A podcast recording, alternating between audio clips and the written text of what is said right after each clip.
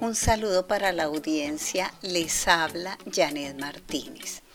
Invito a escuchar una narrativa histórica de estigmas y prohibiciones, desentrañando otras miradas de la teoría de la evolución respecto a los procesos de invisibilización de la mujer.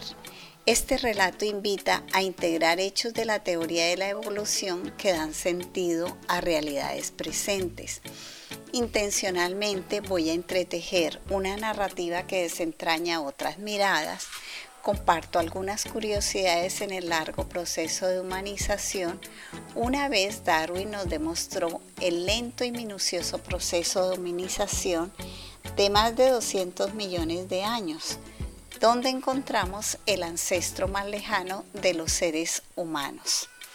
Charles Darwin, en El origen de las especies, uno de los libros más importantes de todos los tiempos, redefinió para siempre la relación del ser humano con los otros seres vivientes. Este libro fue publicado en 1859. Allí demostró con muchos estudios y ejemplos que la especie humana es también el resultado de la selección natural. Somos todos los seres humanos parte de la misma historia. Estas historias hoy las complementamos con otras historias y análisis, especialmente el de Yuval Noah Harari en su libro Sapiens de animales a dioses. Este es un historiador filósofo contemporáneo que nos habla de tres revoluciones importantes que conformaron el curso de la historia. La primera, la revolución cognitiva que marcó el inicio de la historia hace unos 70.000 años, cuando el ser humano inició el pensar y construir formas de comunicar lenguajes. Especialmente nos habla del chismorreo, del Homo sapiens, que ante todo es un animal social. La segunda revolución nos habla del agrícola, que se aceleró hace unos 12.000 años. Y una tercera revolución, la científica, que se puso en marcha hace solo unos 500 años. Nace con la idea de progreso. La idea de progreso se basa en la hipótesis que si admitimos nuestra ignorancia e invertimos recursos en tanto en crear nuevas formas, nuevos elementos, investigaciones, admitimos nuestra eh, la mirada de de buscar mejores condiciones de vida, de mejorar nuestras formas de vivir y dominar el planeta, eh, llegamos hoy al capitalismo. El capitalismo donde existe nuestra forma de vida hoy bajo dos mandatos. Aquellos que poseen los grandes capitales que tienen la posibilidad de invertir en todo sentido los que dominan las formas y los procesos de trabajo, de dinero, eh, de construir nuevas formas de vida y la gran gruesa población que es la que compra y la que consume. Llegamos así al siglo XXI de inteligencia artificial, hoy eh, nos traerá, ya nos ha traído grandes cambios en la tecnología, pero donde también se espera una gran transformación fundamentalmente en la conciencia y la identidad humana. Estas tres revoluciones afectaron a los humanos y a todos los organismos que los acompañan. La palabra humano significa un animal que pertenece al género Homo, que luego se convirtió en Sapiens, cuya característica principal, la del lenguaje, es una capacidad única de transmitir información, pero sobre todo de transmitir información acerca de cosas que no existen en absoluto. Así se crearon las leyendas, los mitos, los dioses, las religiones. Aparecen por primera vez en la revolución cognitiva y es esa gran capacidad que tenemos, que tenemos de hablar y crear ficciones. Investigaciones sociológicas han demostrado que esa capacidad de lenguaje tiene un límite. Esa capacidad nos, nos convoca como animales sociales a interactuar directamente. Eh, tenemos esa capacidad de chismorreo con unos 150 individuos. La mayoría de las personas no pueden conocer íntimamente a más de 150 seres humanos ni chismosear efectivamente con ellos. O sea que lo de las redes sociales hoy y de nuestras amistades cercanas dejan mucho que desear si son cientos de cientos. Los sapiens salieron de África y la primera zona colonizada por ellos fue Australia hace unos 45 mil años. Quizá al final de la tercera revolución lleguemos a enfrentar un, humano no sapiens, que es el que estamos construyendo con la inteligencia artificial. El ser humano construye redes desde que creó esa conciencia de dominar a unos y dominar y ser capaz de dominar con su inteligencia mucho más allá de su entorno. Entonces, para ese dominio, creó redes de cooperación humana que fueron organizando bajo la opresión y la explotación. Así se crearon las grandes murallas, las grandes pirámides, las grandes obras humanas, las represas. Recordemos que entre el siglo XVI y el XIX, unas 10 millones de personas esclavas africanas fueron importadas a América. Y recordemos que hace unos 3 mil millones de años aparecen las primeras formas de vida en el planeta o sea, comienza ese largo proceso de hominización y humanización. Ese proceso ha sido estudiado de acuerdo a la arqueología, paleontología, los restos que hemos encontrado. Se supone que pasamos desde el bipedismo hasta el conocimiento abstracto, que también se dieron los cambios en la estructura ósea, eh, llegando a la complejidad cerebral, que aprender a manejar lenguajes y sentimientos es propio también de este bípedo cerebral, que hace unos 70 mil años esa especie Homo sapiens empezamos a formar estructuras sociales más complejas llamadas culturas y que el desarrollo de esas culturas es lo que se llama historia. Y cómo se fue creando esa división entre hombres y mujeres. Al parecer, el cazador va desarrollando agresividad masculina. Además, ese cazador va desarrollando una competencia social que va a traer también la necesidad de crear herramientas y que en la medida en que desarrolla los metales, crea mejores herramientas, tiene mayores dominios y se convierte en más avaro, o sea, en guerrero. Y como hombre guerrero, comienza a desear las mejores hembras ajenas y a raptar otros clanes para contar con mayor fuerza y dominio. A la vez, dentro de esa tesis, la visión femenina es recolectora, eh, se queda para criar para, y amamantar a sus críos en un lugar, va reconociendo unos contextos donde reconoce semillas, se vuelve cultivadora, crea las hortalizas y las hembras pasan de, cultivadoras a cuidadoras, pero también a cooperar dentro de un clan que necesita alimentarse y cada vez va creciendo con mayor fuerza.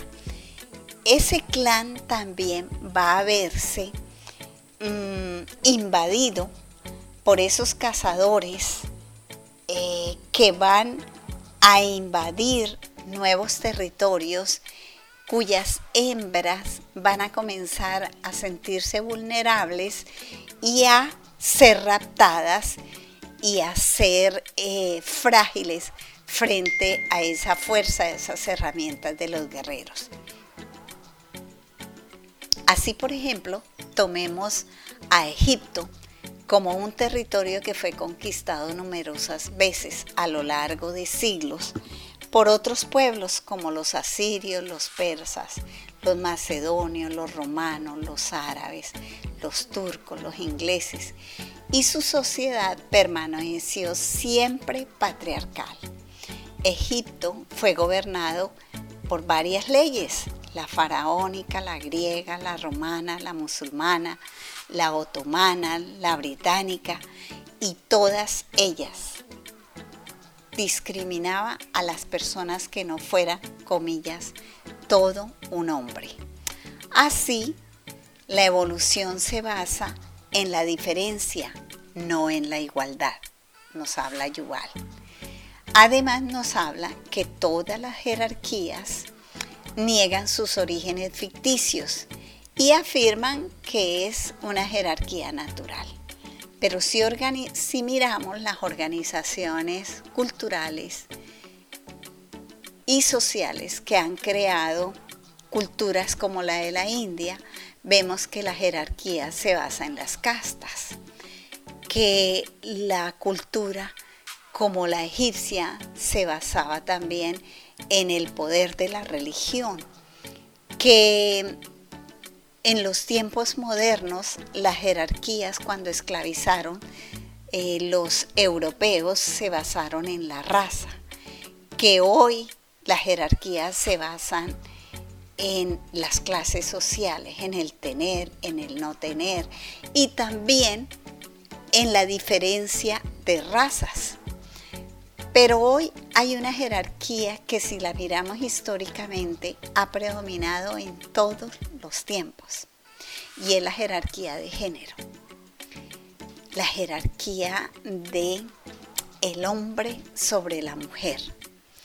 Hay una hay un, en un texto chino de hace 1200 años antes de Cristo se explica un nacimiento de la señora Ao, que va a, dar a luz y se pregunta si el futuro de esa criatura será venturoso. La respuesta se basa en el día de nacimiento y dice, comillas, nació tres semanas y un día del día Hyajin. No hubo suerte, era una niña. Cierra comillas. Así las mujeres hemos sido cuerpo Luisa Posada, en Reflexiones Feministas, nos dice cómo en cada cultura se va integrando una visión simbólica, básica, que le otorga cierto significado a los cuerpos de las mujeres y de los hombres. Así se construye socialmente la masculinidad y la feminidad. Mujeres y hombres no son un reflejo de la realidad, comillas, natural, sino que son el resultado de una producción histórica y cultural basada en el proceso de codificar, de clasificar, de singularizar que como productores culturales desarrolla cada sistema con unas referencias comunes. Así, por ejemplo, miremos las mujeres que estarán excluidas de las universidades europeas hasta finales del siglo XIX y en algunos casos como Colombia hasta el siglo XX, salvo algunas excepciones. Nos tenemos que preguntar ¿y por qué? ¿Cuál era el interés de esa exclusión? Bueno, en ese orden mundial, eh, globalizante desde hace unos 600 años. Recordemos las historias de Marco Polo, las expediciones marítimas y las conquistas de continentes. El primer orden mundial que apareció fue el económico, un orden monetario. El segundo orden fue uno político, el imperial. El tercer orden fue uno religioso, imponer la religión que traía el dominante sobre el dominado. O sea que para la modernidad, entre políticos imperiales, comerciantes conquistadores y profetas, dominaron globalmente la población y excluyendo de todo poder a la mujer. Fíjense que en 1932 un filósofo y escritor inglés, Huxley, escribió un libro muy bonito que se llama Un Mundo Feliz y muestra una sociedad distópica, o sea, una sociedad ficticia y deseable, que funciona como una dictadura sin que los ciudadanos lo adviertan.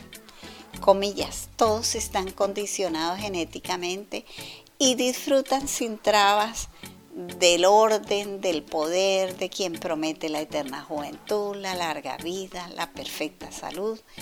Así que nadie aprecia la ausencia de la libertad. Hoy a propósito de la pandemia, la mayoría de los humanos empezamos a gozar de los frutos de la medicina moderna hacia el siglo XIX, 1850. Luisa Posada, en Las mujeres son cuerpo, nos dice cómo hoy el cuerpo humano entra en un mecanismo de poder de la ciencia que lo explora, lo desarticula, lo recompone, lo fragmenta, pero que a la vez se convierte en una mecánica de poder. Un cuerpo que es escindido del propio ser, de su componente integral, Así se construye la mujer, el hombre, el joven, el niño, la niña, como maniquís, como modelos, como ensayo de ciencia, de saberes y como también objeto de consumo. Foucault define cómo se puede hacer presa en el cuerpo de los demás, no simplemente para que ellos hagan lo que desean, sino para que operen como quiere, con las técnicas según la rapidez y la eficacia que se determina. La disciplina hoy de la ciencia médica fabrica así cuerpos sometidos y ejercitados, cuerpos dóciles, dice Foucault en 1986. Para finalizar, miremos cómo la historia en su evolución ha demostrado la necesidad de supervivencia con el requisito de desarrollar habilidades y sobre todo capacidades mentales soberbias de todos los seres humanos ah, que han sido muy inteligentes para sobrevivir. Cuando aparecieron la agricultura y la industria, los dueños del poder y la producción se valieron de las destrezas de los demás para acumular, competir, resistir, aprovechándose también de las capacidades de las otras personas, de sus prácticas, de sus saberes, y se abrieron nuevos nichos para la explotación de seres humanos y también de especies animales. Pero sobre todo, sobre todo, la mujer invisibilizada, dominada, excluida desde las narrativas históricas ancestrales, cuyos discursos androcéntricos expresan el poder de una cultura hegemónica patriarcal. Desde la revolución cognitiva no ha habido un único modo de vida natural para los sapiens. Existen muchas opciones culturales con un asombroso abanico de posibilidades.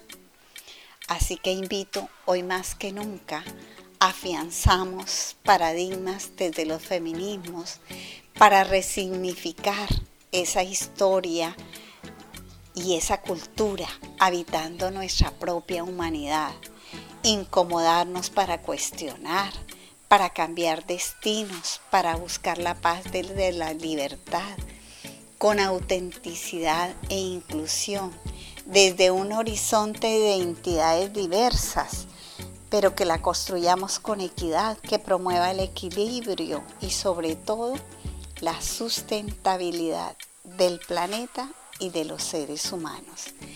Mil gracias por escucharme.